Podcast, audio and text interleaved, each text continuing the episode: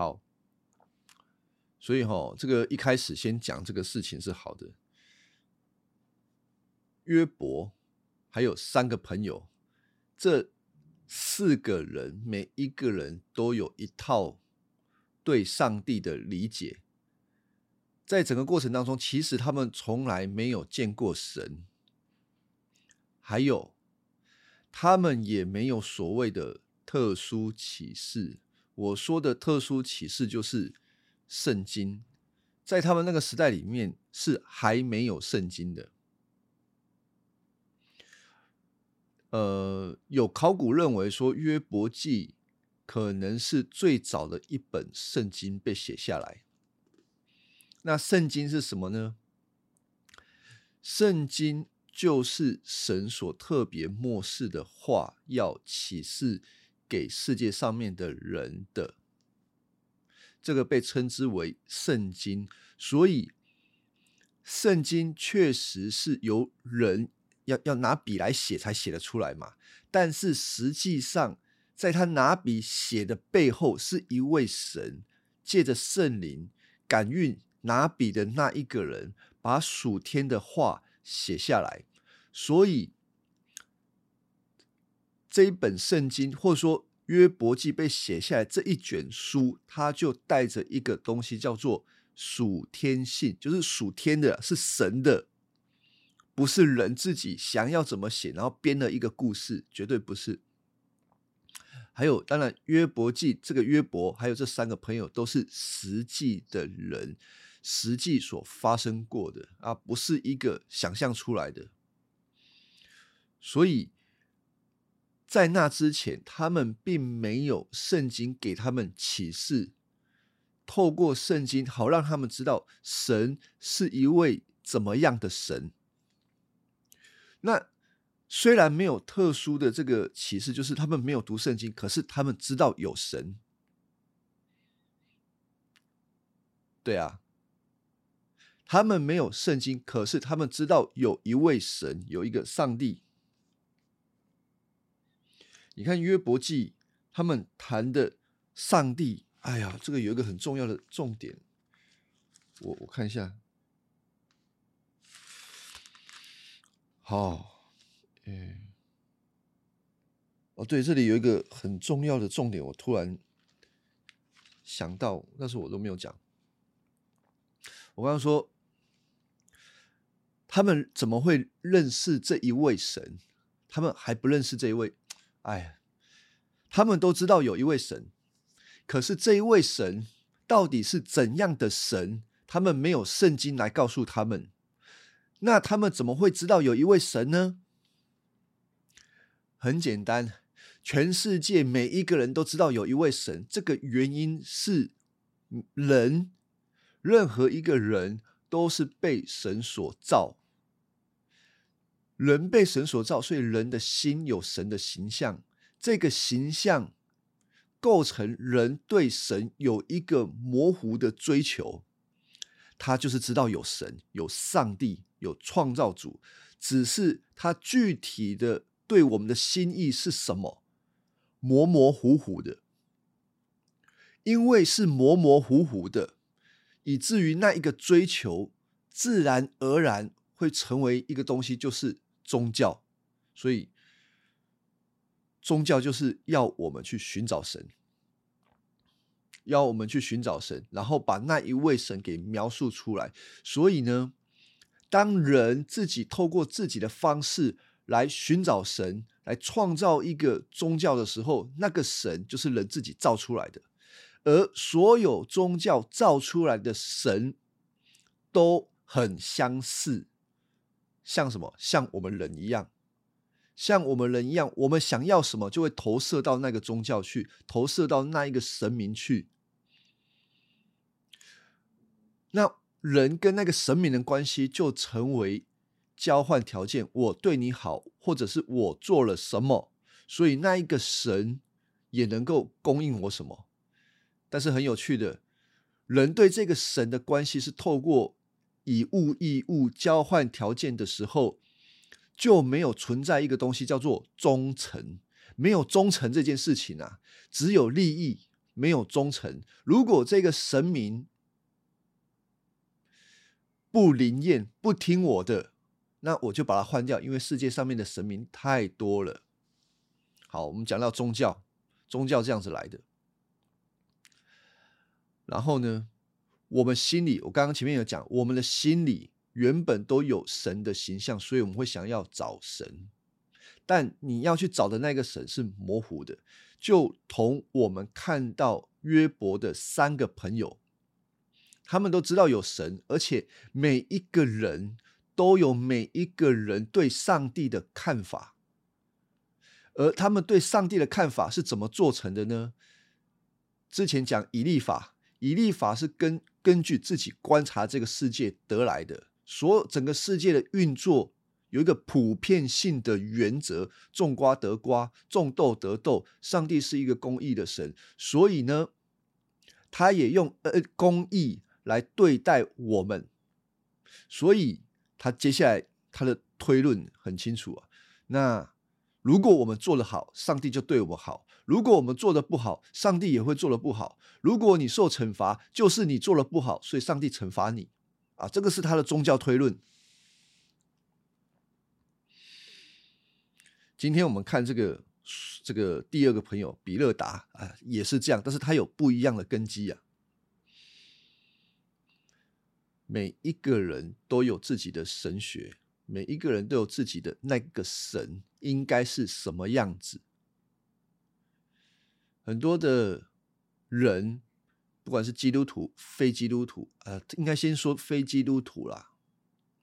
他们都有自己想象中的神明该有的样子，所以他们会去拜跟他们比较贴近，或者是根据他们比较的需要去拜那个神。然后我们以前就会说，你如果是做八大行业，你会去拜猪八戒嘛？你是如果是做这个黑走黑道的，你就是要拜拜关公嘛？如果你是那个拆除大队的，你知道要拜什么吗？拆除大队要拜那个孟姜女啊。拆除大队要拜孟姜女，因为孟姜女她会哭倒长城的，所以拜孟姜女很管用。好，所以人都会按照自己的需要去拜，即便那个人到底那个东西、那个偶像到底是不是神明，那个次要的。那基督徒呢？当非一个非基督徒，他后来信主了，成为基督徒，他对神明的观念也应该要跟着改过来。他怎么认识这一位神？除非他从圣经里面去找这一位神，不然他如果是按照过去的经验，他观察这个世界，用这个世界的这个神来当做圣经里面的这位神，某种程度会吻合，因为神确实也是用一般性的原则在。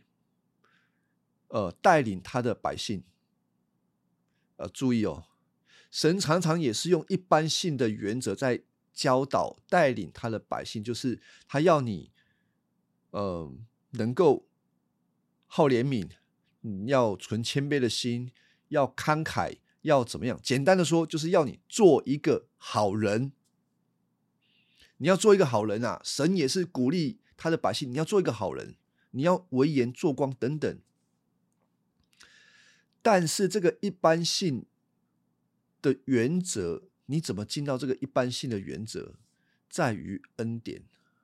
如果我们不是从恩典进来的时候，这每一个原则都会成为我们的重担。实际上，我们不可能真的做到这些原则。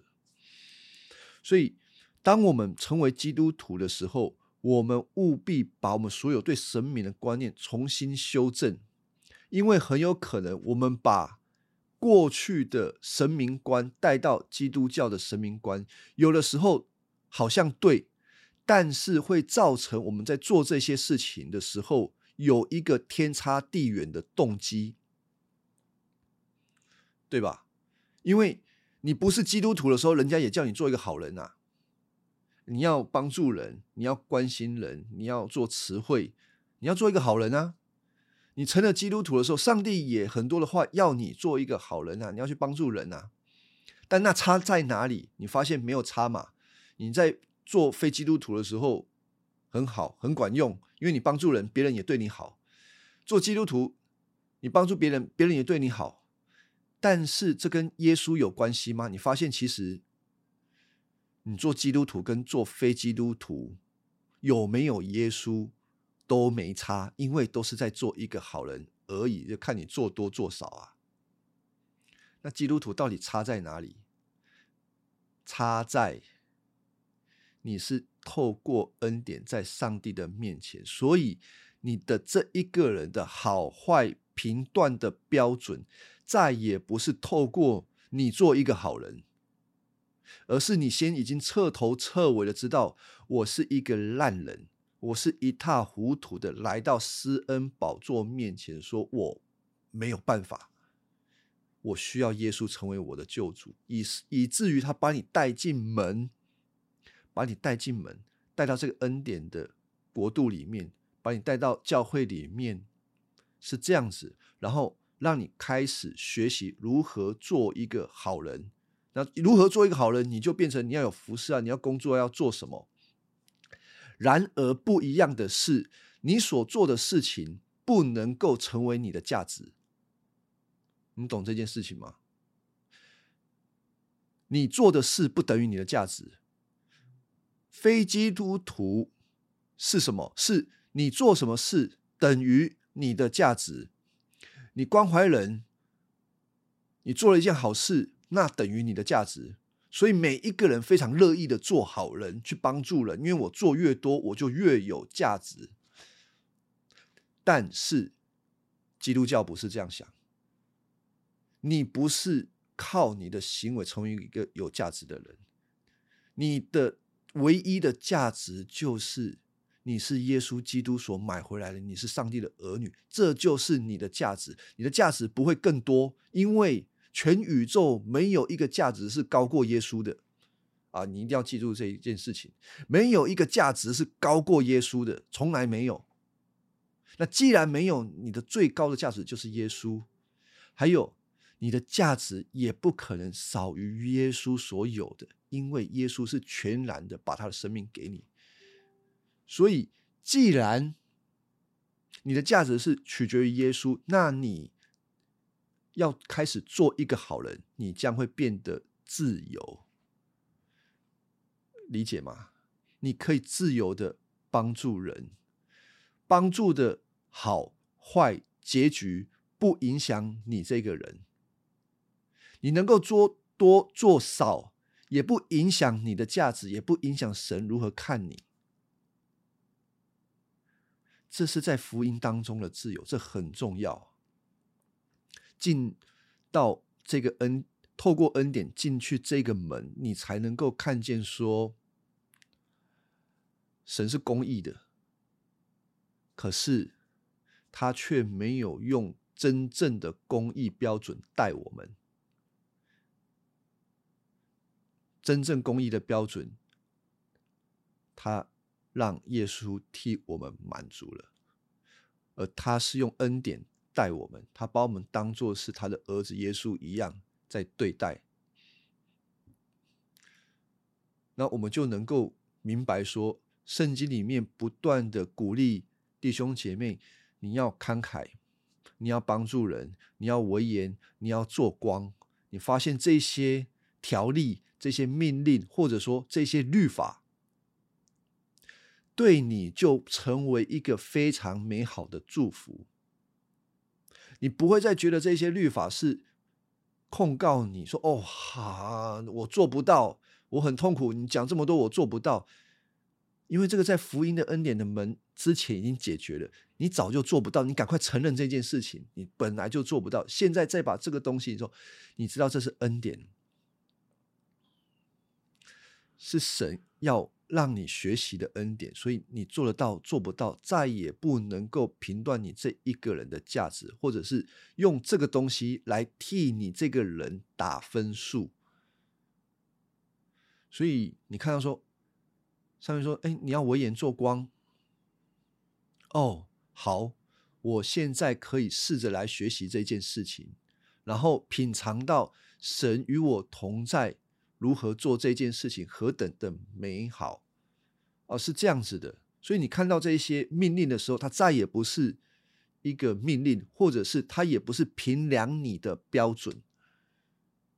这很重要，这个是在福音当中非常重要的一个转变。如果你没有这个转变，你就会像约伯的三个朋友，他们讲的头头是道，然而他们站立的基础就是神需要靠你的行为来决定他要怎么带你，那你将会活在一个很需要每天紧绷的一个状态，你才能够活在上帝的面前。但有另外一种啊，就是你自己骗自己啊，就是你把上帝的那个标准拉得很低，到多低呢？就是我能够够到的那个程度。好，所以一开头我要跟大家讲，每一个人都有神明观，每一个人都有自己的神学。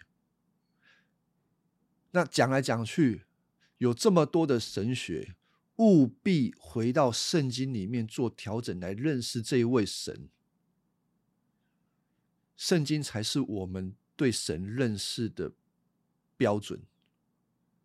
当我们彻头彻尾的认识，从圣经认识这位神的时候，他真的是慈爱、恩典、公义、有怜悯，让我们可以活得哦，非常的轻松自在。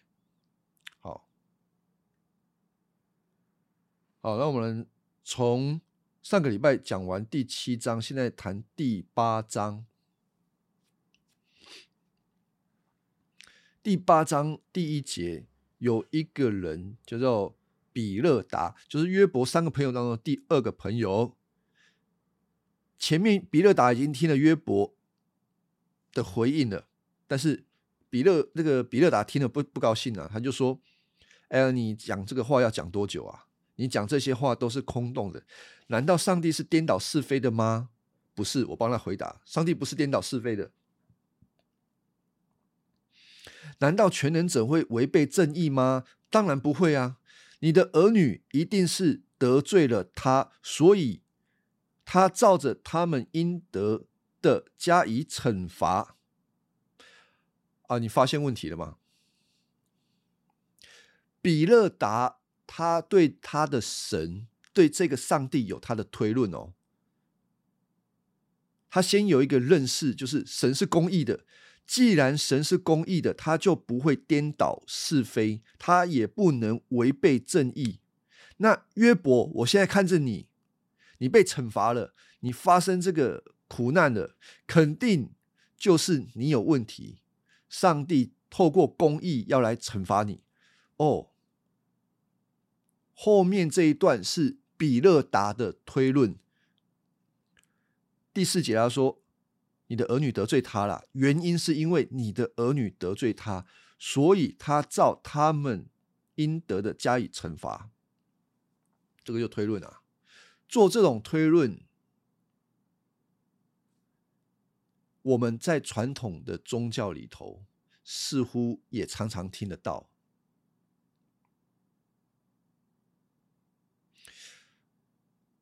呃，你为什么会发生这些事情？很有可能是你家里面的谁谁谁做了坏事，像他这边约伯啊，你的儿女犯罪了，所以他们遭受灭亡。现在你也是，很可能比勒达会认为约伯会发生这样子的事情，跟他的儿女犯罪跟他的管教是有关的。你没有尽到管教的责任，有连带的关系啦。那该怎么办呢？比勒达，哎，他就按照他的逻辑啊，第五节他就说：“你应该要转向神，恳切的寻求全能者。如果你的纯洁正直，如果你纯洁正直，上帝就会帮助你，你就会恢复家世。上帝要赐给你超过你所有失去的一切。”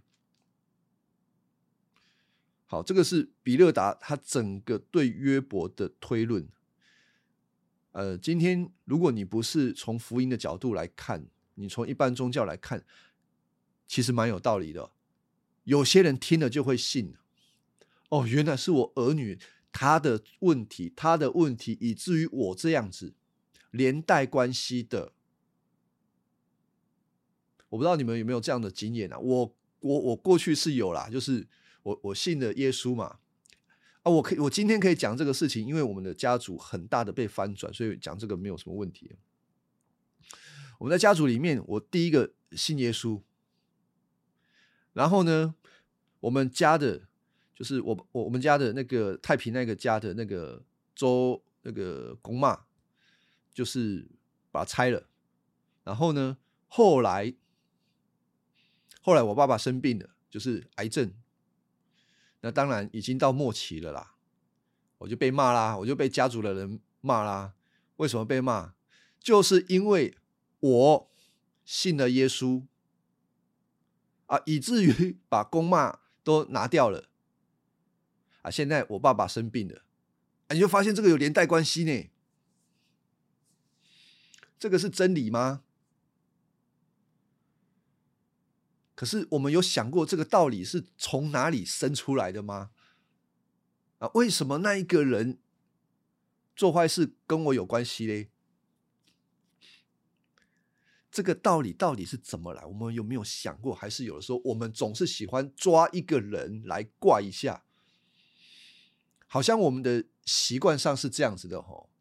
而出事了，我们就很想要解释，这一定有原因。啊，是的，一定有原因嘛。只是那个原因，我们通常我们不知道，我们就硬是会找一个来怪一下的。好，啊，为什么会这样子？这个我们回到这个经文，这个比勒达来看了第八节啊，他的根基，他会这样推论的基础是，他说，请你回顾古代的智慧。细查祖先们的经验，我们的生命短暂，一无所知，我们消消失，怎样怎样怎样？第十节，让先贤教导你吧，请听他们所说的话。意思就是，比勒达说：“我前面这些推论，你以为你是？你以为你觉得是我讲的吗？不是哦，唔是哦，不是我讲的哦，是老祖宗讲的。”老祖宗的智慧，你不可以，哎，你不可以违背啦。这个就是老祖宗他们一代又一代传过来的。反正哦，你就是一定是你女儿犯罪，或者是你有犯罪，你们这是连带关系的啦。你要早早悔改。如果你悔改，上帝就恢复恢复你的家世，而且啊，比以前更好。好，那。今天我讲这个，大家就应该要把这个事情给切开来！就是圣经没有这么说，你不要觉得这些呃，你发生的灾难好像有一种连带的关系，没有这一回事。那个是人自己想的，有的时候我们。对上帝做事的方式太过倚靠祖宗讲的啦，我自己观察的啦，而不是从圣经来的，对吧？那个我我都我都会举举以前我们洗菜的那个例子，有没有人洗菜是用那个盐巴洗菜的？有没有人洗水果要用盐巴洗水果的？哎，你们一定有人用盐巴洗水果。我老婆就是用盐巴洗水果啊。我以前读那个有一次，我以前哦有那个高职的时候，有读过一年的农校啊。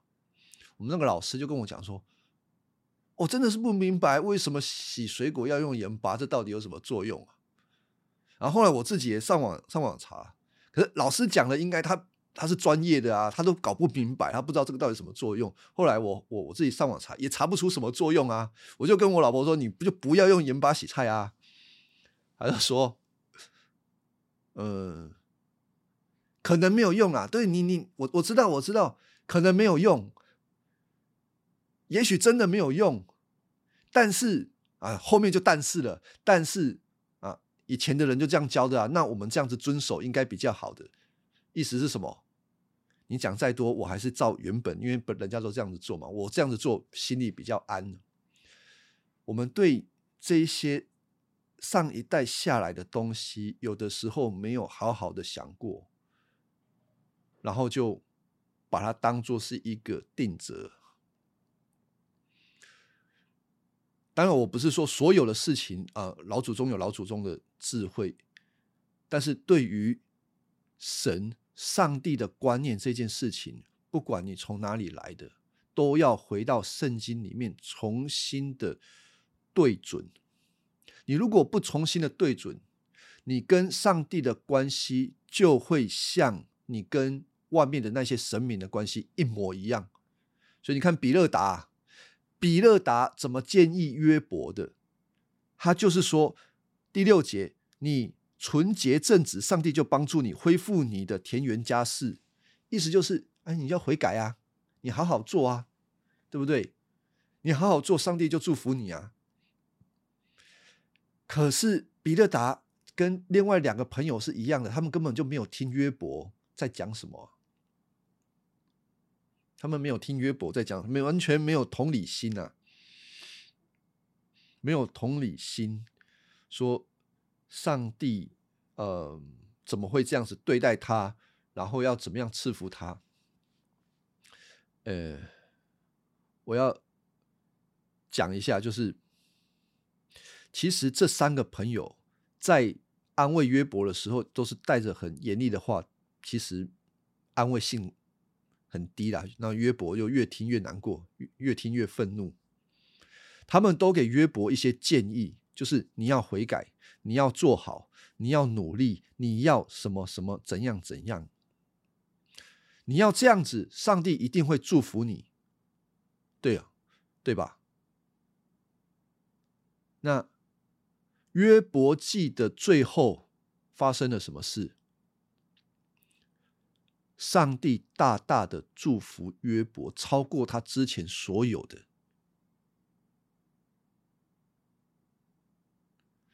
所以，约伯的结局跟他这三个朋友鼓励他的那个结局是一样的，但差异在哪里？约伯根本没有照着他那三个朋友的建议悔改。哎，这个很奇怪吧？约伯没有照那三个朋友的建议去悔改，这正好跟这三个朋友所讲的话，他们所用的方式大大的打脸。约伯是不能够悔改的，约伯不能在这个时候因为想到上帝的赐福，所以而上帝啊，求你赦免我的罪，不是因为实际上约伯。并不是因为犯罪，所以碰到这样的一个苦难。如果他在这个时候悔改的话，比较像是一种屈打成招吧，或者说他只是为了利益，然后悔改。那这个悔改是假的，那上帝应该反而会不喜欢约伯。好，所以这里让我们看到的是。一个人，他有没有得上帝的祝福，并不是取决于你的努力。约伯根本没有努力啊，他很努力的是什么？他很努力的是不断的跟上帝对话。每次他跟朋友讲完，他就是回到上帝面前，他就是一直质问上帝。这是约伯的信心。所以绝对不是说你努力，上帝就会赐福你，而是你对上帝有没有一个忠诚不变的信心？你到底认不认你跟上帝的这一份特殊的关系是重点，而不是说哦，我要努力讨上帝的喜悦，我要做好，所以上帝赐福给我，不一样的。好，再来哈，我刚刚有讲到一个连坐的问题。我刚刚的答案是说没有连坐这件事情啊，但是啊，如果呃弟兄姐妹对圣经有熟的、熟旧约的，其实圣经里面有些律法是谈到上帝惩罚是会连坐的，就是谁犯罪，你家里面的人会受惩罚。那怎么解释嘞？你怎么解释上帝是慈爱，上帝又是公义的？我们来看一下哈，我们来看一下这个出埃及记第二十章五到六节。好，翻一下出埃及记，出埃及记在旧约的第二卷书，因为我刚刚说二十章。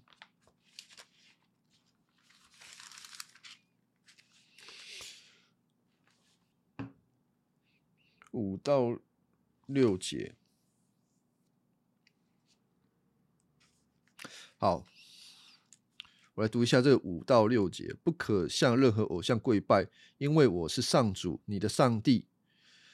我绝不容忍跟我对立的神明，恨恶我的人，我要惩罚他们，甚至到三四代子孙。但爱我、遵守我诫命的人，我要以慈爱待他们，甚至到千代。好，这个如果以前读过十诫，在这个地方的时候，就是神会惩罚人。你如果拜偶像，我会惩罚你三四代。从你爸爸开始啊，你的儿子、你的孙子，他都会被惩罚。哦，你就想说，这个上帝怎么这么狠，对不对？好狠哦，用连带的呢，连带的这样子，你才会很紧张，很好像很害怕，很害怕，这样是不是？上帝真的好狠哦，太严格了吧？呃，在旧约的时候，我们常常看到神在治理他的百姓的时候，是用一种群体性的关系，因为他把一个家族一个家族就是当做一个群体，你们必须要爱护你们这个群体，你们不能够。好像独立于群体之外，其实这个是上帝的作用，他要你们和睦在一起，你们不能分开来。所以在这边会谈到一些连带的，所以上帝这么是故意要来惩罚后面的你的孩子、你的子孙吗？不要这样子看，你后面看上帝对人的祝福是到千代，神对人的祝福以惩罚吼。在恩典当中是极其的不相称，他施恩就是大大的施恩，他惩罚吼，只是要你知道，要你明白，要你敬畏他。我再举一个例子，帮助我们更理解这件事情，你就知道上帝的慈爱到达一个夸张的地步，完全不符合他的公义标准。我来看这个，呃，《民数记》第十六章，出创出立民，哦，就是在第四卷书哈，《民数记》第十六第十六章，这里有一个事件，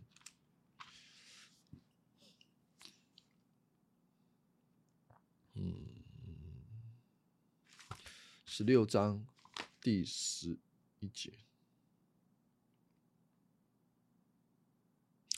哦，我简单跟大家讲哈，这里有一个事件，就是摩在摩西的时代啊，摩西是神所立他作为以色列领袖的，所以以色列人要听摩西的，接受摩西的带领。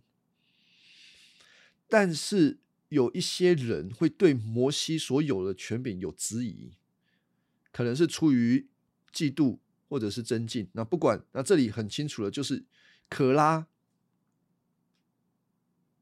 有一个人叫可拉，呃，他是，呃，简单说，他是不服摩西的，不服摩西，不服亚伦的带领，有点就是搞分裂的。所以整个事件的结局是，神啊，呃，就惩罚了可拉。那我稍微找一下经文。啊，这个民数记第十六章三十一节啊，好，这一段经文就说到，摩西刚说完话，大丹和亚比兰脚下的地就裂开了，把他们和他们的家人以及所有跟从可拉的人和他们的东西都吞下去了。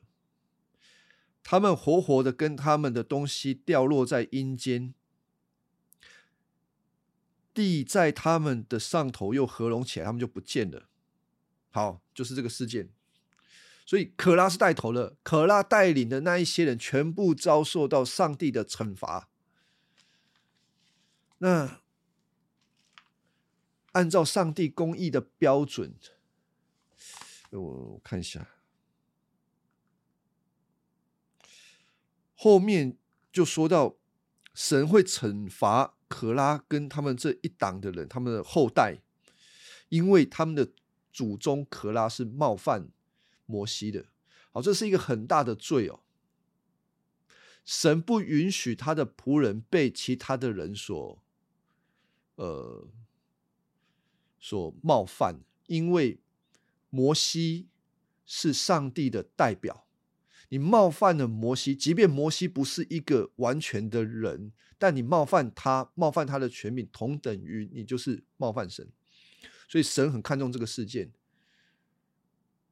以至于有一些经文告诉我们，可拉这一党的人他们是不能够敬拜神的。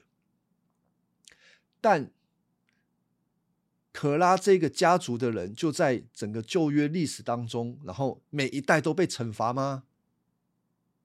就像我们刚刚读的那个十诫那边，他们每一代都被惩罚吗？哦，很凄惨，因为他们祖宗犯罪，所以他们后面的人就。就被打打打成黑五类这样子，是这样子吗？不是。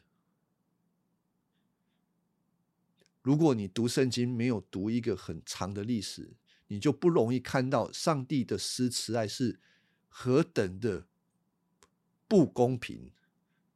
我说了，这个不公平就是那些作恶的人，其实他们没有得到十足的惩罚。而是神总是在后面默默的去帮助他们，让他们可以留下近前的后代。比如说，嗯，呃，民数记的二十六章十一节。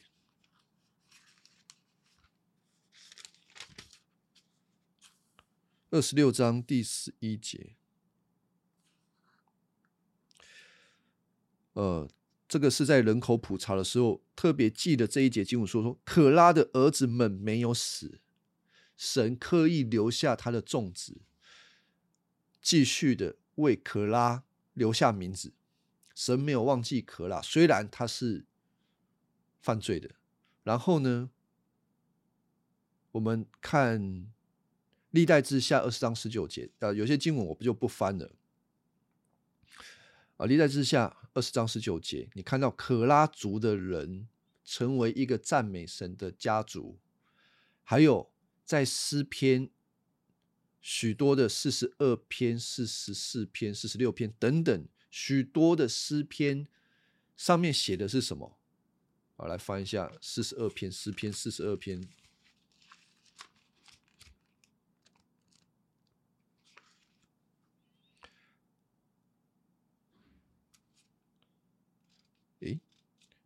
现在中文译本没有写这个。你如果读和合本，上面应该会写这是谁写的诗？可拉的后代写的诗。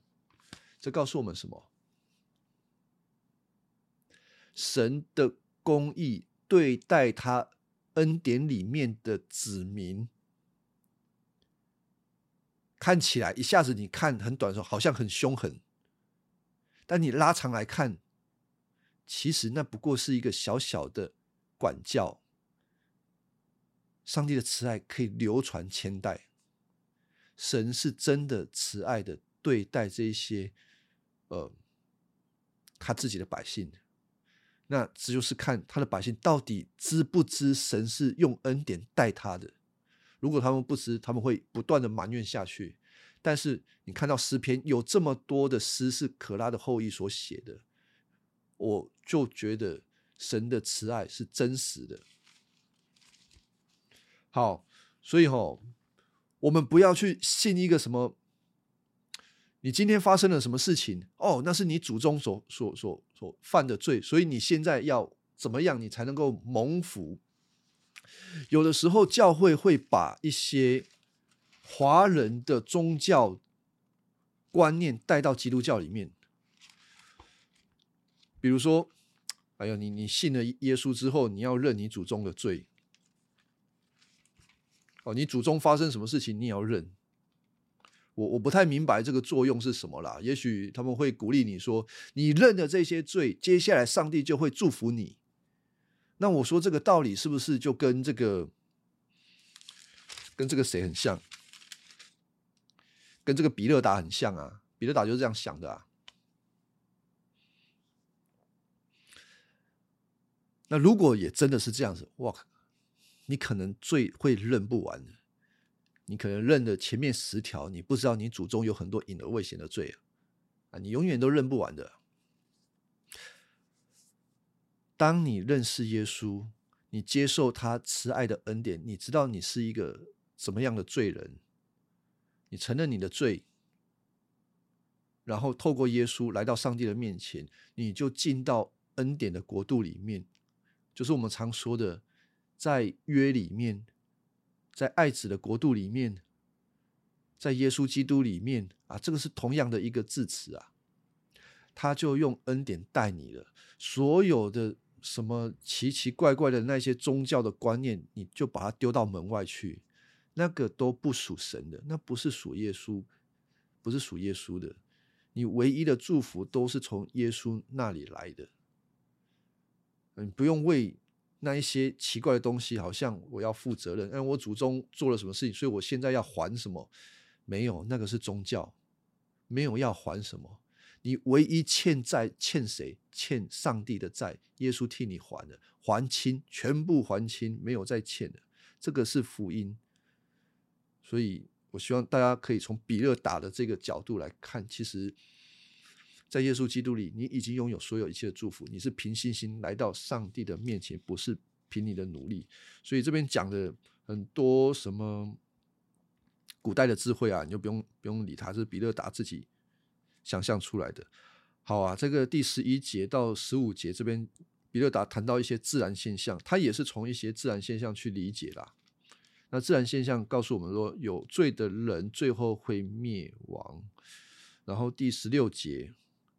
到第十九节也是，就是罪人、邪恶的人在日光之下，他就是会灭亡。好，二十节就进到了比勒达的结论，结论就是艺人会发达。二十节我稍微读一下，但上帝永不会丢弃无可指摘的人，也绝对不会帮助邪恶的人。哎，你听哦，哎，这节经文听起来其实超级对，对不对？基督徒，我说纯正的基督徒。听对，你不是在恩典里面的听，哎，也对啊，上帝是这样子的啊。那问题在哪里？哎，你们现在可以分辨了吗？我如果问你们说这一句话哪里对哪里错，你们可以讲得出来吗？怎么样解释是对的？怎么样解释是错的？好啊，这个。上帝不会丢弃无可指责的人，也不会帮助邪恶的人。哪里错？上帝不会丢弃无可指责的人，哪里错？这这个第第一段啊，问题出在哪里呢？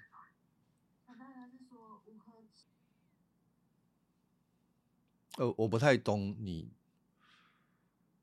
呃，不是，我不是要讲这个。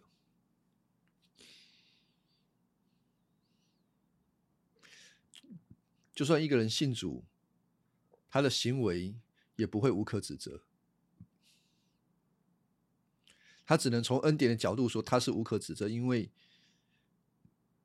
因为神看他如同看耶稣一样，但是从恩典眼光。但是这里我要谈的是，嗯，上帝不会丢弃哦无可指责的人。好，我谈的比较不是这个，你先想这句话哪里有问题？无可指责的人不会丢弃无可指责的人，问题在哪里？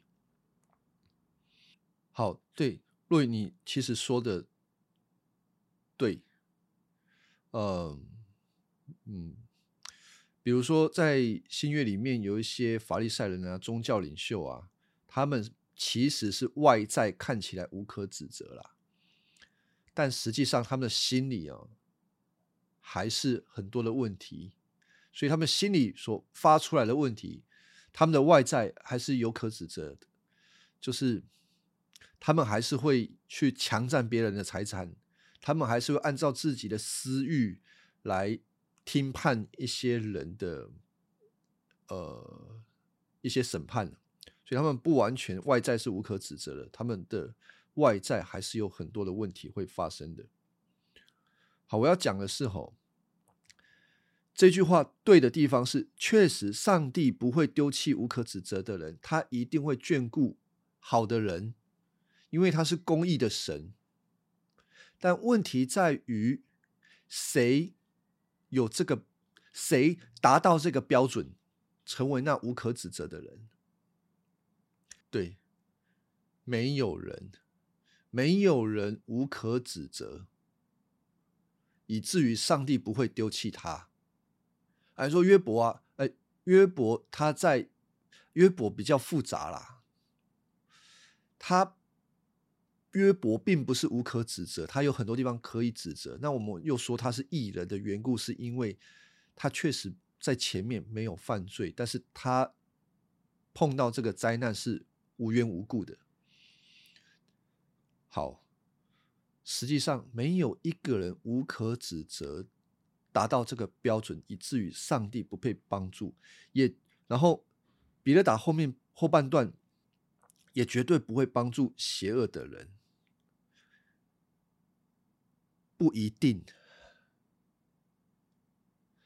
啊，这真的是不一定。不要把这些话太绝对化。就是那个帮助是什么？那个帮助是让他更兴兴旺兴盛吗？有的时候，上帝帮助邪恶的人，让他们更大发力势，更兴旺，并不是邪恶的人，他们就一定倒大霉，不一定哦。如果你想要看邪恶的人，他在这个辈子会倒大霉的话，你会有一个很苦毒的眼光，就说，上帝你在干嘛？这些人这么邪恶，为什么你不审判他们，让他们这样子快快乐乐的？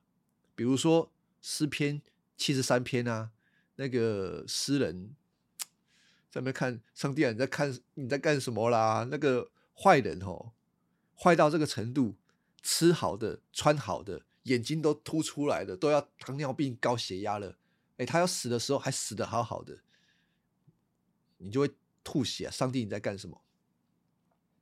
所以不见得上帝不会帮助坏人，只不过你用一般性的眼光，你会得不到安慰，你会不知道上帝要做什么。除非你用福音的眼光，或者是说你。换上一个从神而来的标准看世界上面一切的事情，你才能够用一个至高的角度来看这些坏人、这些恶人，他们好像很好，但是当他们不认识神，他们的结局是糟糕的。啊，这个以后有机会讲诗篇七十三篇啊，我有篇讲到可以给大家听。啊，我有录短视频给大家听。好，所以二十节它有对的地方，也会有错的地方。按照普遍性，就是一般性的原则，我们很难跟从。一般性的原则，没有人可以成为那一个人，以至于神不会丢弃他。可是圣经里面新约有一位，那一位无可指责，并且被上帝丢弃，啊，就是耶稣。啊，大家一定要记住这件事情啊！啊，整本圣经要写的，其实是在写耶稣啊，包括约伯记，耶稣才是那一个真正的约伯，真正受苦、无缘无故受苦的，他是一个完全无可指责的。然而，他被神给丢弃了，所以耶稣在十字架上面说：“我的神。”我的神为什么离弃我？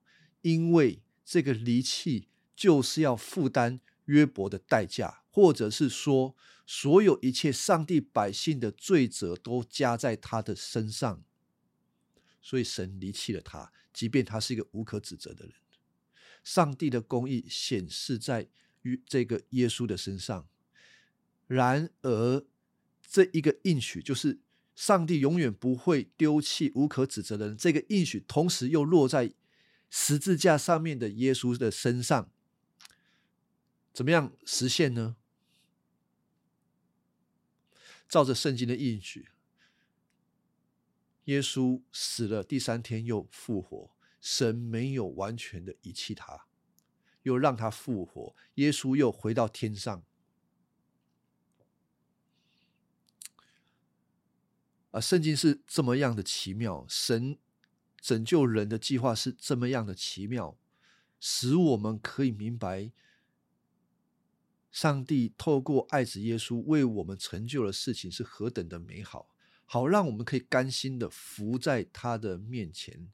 我们都是彻底的罪人，达不到他的标准，没有人配得说我够好，所以上帝啊，你不会离弃我。没有人可以，我们都配得对上帝说什么？我们太多地方可以指责了，讲不完的。上帝离弃我们是刚刚好而已。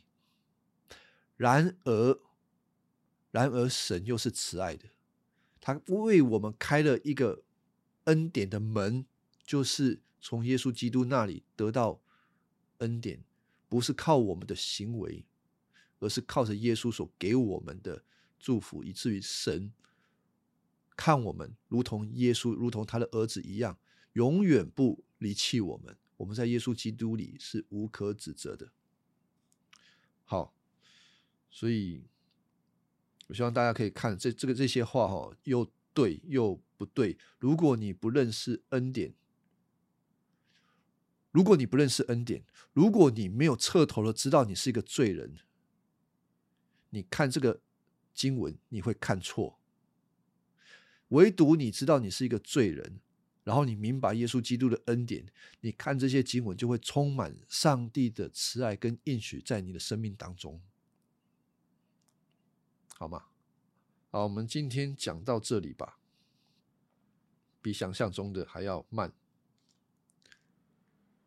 啊，我们有什么问题吗？